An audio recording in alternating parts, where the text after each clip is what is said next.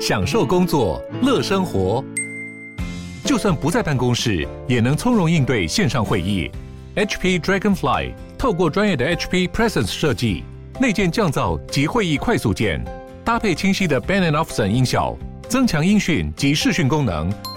HP Dragonfly 顶级商务笔电，采用 Windows 11专业版，让您在会议中享有最佳的视觉和听觉品质。Hello，大家好，我是志奇，欢迎回到志奇机器的 Podcast，每周陪你聊聊新闻时事、社会议题或是一些轻松有趣的生活新知。那今天这一集我们要来聊聊的主题是米其林指南。说到米其林餐厅，你应该会立刻联想到高级的美食、要价不菲的这个用餐体验。那我们常常听到人家说某某餐厅是米其林几星，超难定位，又或是看到一些 YouTuber 会专门拍影片摘星、开箱各式各样的米其林餐厅。不过，你知道米其林评比曾经被店家告上法院，而且在二零零三年，甚至有厨师疑似因为米其林而自杀吗？米其林星星究竟是什么？它跟米其林轮胎有关系吗？米其林推荐的东西真的就比较好吃吗？今天就让我们一起来聊聊米其林指南吧。不过在进入今天的节目之前，先让我们进一段工商服务时间。你常常起床之后还是觉得腰酸背痛吗？这很可能是因为你没有选到适合自己的床垫。Emma 床垫是来自于德国的顶尖睡眠科技品牌。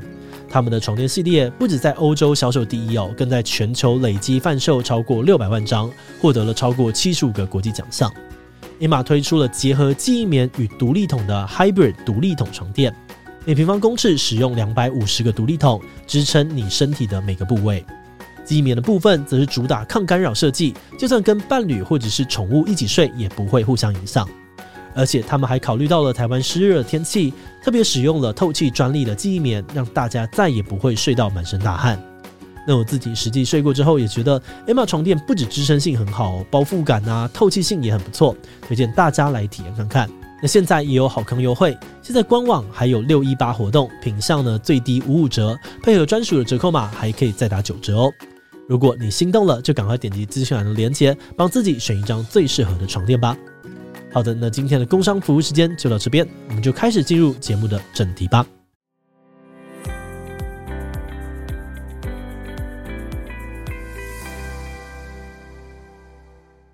米其林指南的由来哦，其实就是法国的米其林轮胎公司从一九零零年开始推出的旅游指南。那个时候，大家开车自驾去旅游的风气还没有像现在这么的普遍。因此，米其林轮胎公司呢就想说要推出这个指南，让大家更有理由开车出门。而车子开得越久，开得越远，自然呢就会消耗更多的轮胎。在当时，他们推出了两种指南：绿色指南是旅游景点介绍，红色指南呢只是告诉你在旅游当中呢该吃些什么，该住在哪里。而这一集呢，我们要集中讨论的就是每次发行都会让各地的老饕吵成一团的红色指南。米其林的红色指南，简单来说就是把餐厅区分成不同的等级。包含了星星啊、必比登，还有餐盘。餐盘就是不错吃、值得尝试的；而必比登的话呢，则是价贵不高、物超所值的餐饮。平常呢，你看到所谓的米其林夜市小吃呢，通常都是在讲必比登。而至于星星呢，当然就是米其林指南的重点喽。星星越多，代表越推荐。因此，有许多餐厅呢，不断的精益求精，就是想要获得更多的米其林星星。米其林一星对应到的呢，是高品质料理。而二星呢，则是非常杰出的料理，值得你特别绕路来吃。三星的话呢，就是要求赞赞到爆，绝对值得你特别为它开车来。但不管是几星的料理哦，背后呢，其实都是同一个逻辑，那就是要说服你开车前往餐厅来品尝美食，顺便消耗轮胎。轮胎旧了，再去跟米其林轮胎公司买新的这样子。那在每一年米其林评选出炉的时候呢，哪家餐厅有拿到星星，哪家餐厅的星星不见了，都会让整个美食界大轰动。有人甚至还估计说，一间餐厅呢，如果掉了一颗星，那它的生意就会跟着掉三十 percent 这么多。而像在台湾，我们最常看到的，应该是有些连锁店，虽然只有其中一家被打星星，但是呢，他在广告当中的时候，就会强调自己是米其林认证的，很多客人会因此去朝圣，现场大排长龙哦，等多久都没有关系。那在国外，如果有间店得到了米其林三星，那就算呢，它的地点超偏远，要开车好几个小时，也还是会有很多人愿意跑去。轰动的程度呢，甚至还能够带动当地小镇经济。虽然听起来有点浮夸，但这就是米其林的魅力所在。嗯，那当然哦。虽然米其林带给店家很多正面的效应，但这份指南有的时候也会造成反效果。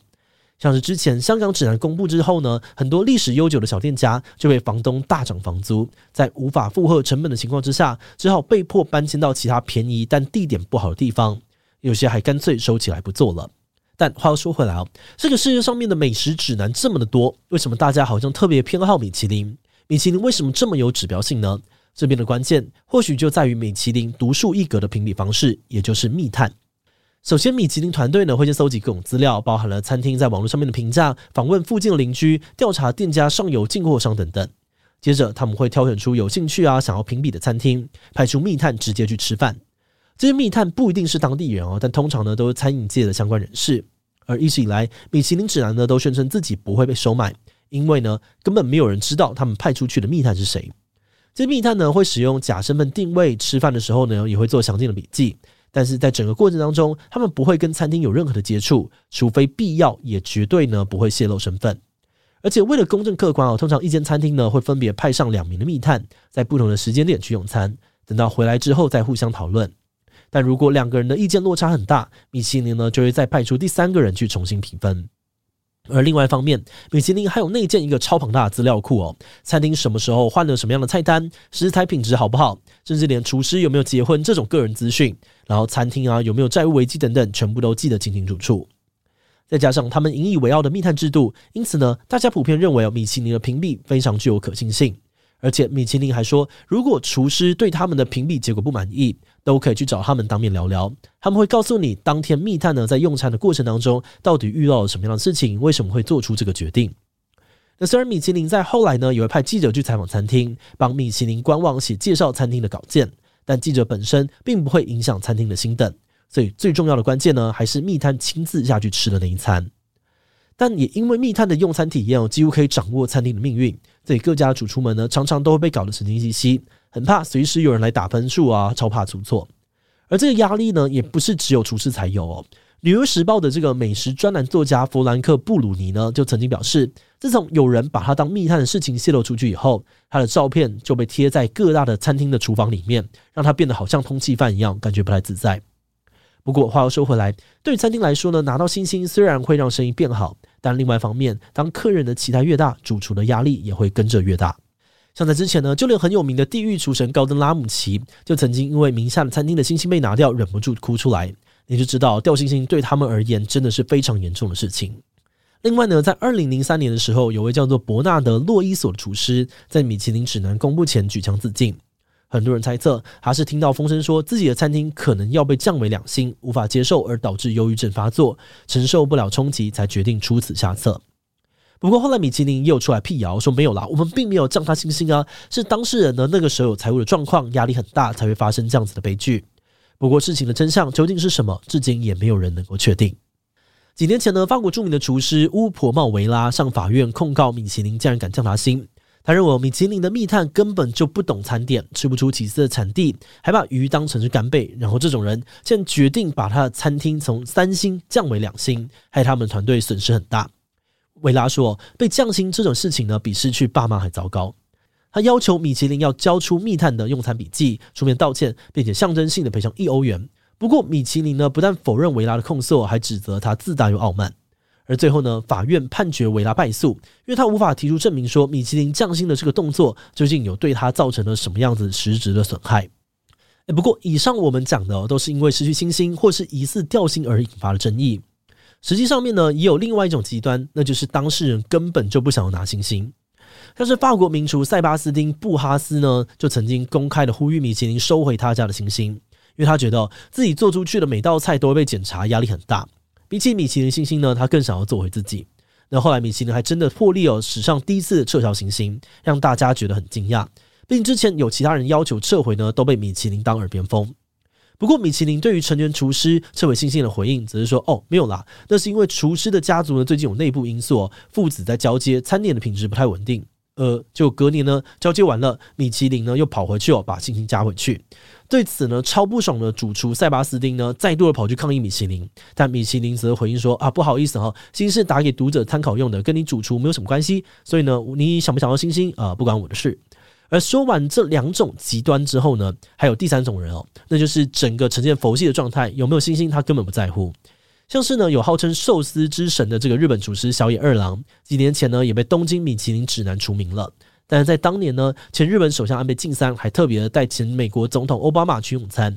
那有这种重量级名人的加持，怎么可能拿不到星星呢？那根据米其林的说法是哦，以前小野的餐厅呢虽然很难预约，但基本上呢都会对大众开放。现在改成会员制哦，一般人呢就算想要预约也吃不到，这并不符合米其林的精神。啊，不过小野先生本人呢，对于被米其林除名并没有什么意见。毕竟他都被奉为日本的寿司之神了，根本不需要米其林背书。要蹭热度，应该也是米其林去蹭他吧。而就在这些各式各样的风波之下，再加上市场上面不断的有新的美食评鉴出现，米其林这几年对于产业的影响力其实多多少少也有下滑的迹象。因此，这个百年老字号的美食评比也开始寻求转型。二零零六年，米其林决定离开欧洲，开始到美国啊，东京、大阪、京都、港澳、上海、曼谷等地方评鉴。而在二零一八年，他们也首次创办了台北指南。而到了现在呢，台湾的台北啊、台中、高雄、台南都能够找到米其林的踪迹。有些人认为哦，米其林决定去这些城市评选，其实也在考验这些地方的美食文化深度。如果好餐厅不够多，那米其林也很难为这些餐厅排名。但是也有更多的人批评哦，来自法国的米其林凭什么高高在上帮别的国家的美食打分数呢？质疑他们挑选的都是自己爱吃的菜而已吧？米其林吃得懂泰国菜、日本菜或是台湾菜吗？针对这些怀疑的声浪，米其林则表示他们的资料很完整，密探很多也都是当地人，而且评鉴本来就不可能让大家满意，并不太会在意呢这些负面的声音。啊，不过大家骂归骂，就实际上面来说呢，拥有米其林星星对于餐厅来说依然是个很响亮的招牌，甚至不只是餐厅本身，一座城市如果能有很多的米其林星星，那对于它整体的观光吸引力也是很有帮助的。所以这也是为什么台湾的交通部观光局会跟米其林签下五年的赞助约，就是想要借由米其林指南来行销台湾的城市文化吧。话说回来，我们觉得米其林作为一本旅游或是美食指南哦，某种程度上面来说有一定的公信力，也受到不少人的追捧。那毕竟它终究只是个参考，不管再怎么搜集资料，找不同的美食评论家来点评，最终呢，还是不可能让所有的人都信服。就像当年有人因为掉星星一撞把米其林告上法院的时候，米其林的主编就有回应，他们的指南并不是什么终身成就奖，就只是在评这个当下美好的餐点而已。大家真的不用为了它去吵来吵去。而在台湾的部分，其实我们也有些餐厅呢获得了米其林的肯定，也的确有很多的民众喜欢去这些餐厅用餐尝鲜。不过如果是我个人的话呢，还是会保持比较自私的想法，希望我喜欢吃的店最好是不要拿到星星啦。毕竟拿到米其林的星星之后，餐厅的知名度一定会提升，客人也会变多。要是每次吃饭呢都订不到位，或是要排队排很久，甚至根本吃不到，那我应该会很难过吧？这种心情，懂的人呢可以喊声一下哦，让我知道我并不孤单。好的，那我们今天关于米其林指南的介绍就先到这边。如果你喜欢我们的内容，可以按下追踪跟订阅。如果是对于这集米其林指南对我们的 Podcast 节目或是我个人有任何的疑问跟回馈，都非常的欢迎你在 Apple Podcast 上留下五星留言哦。那今天的节目就到这边，我们就下集再见喽，拜拜。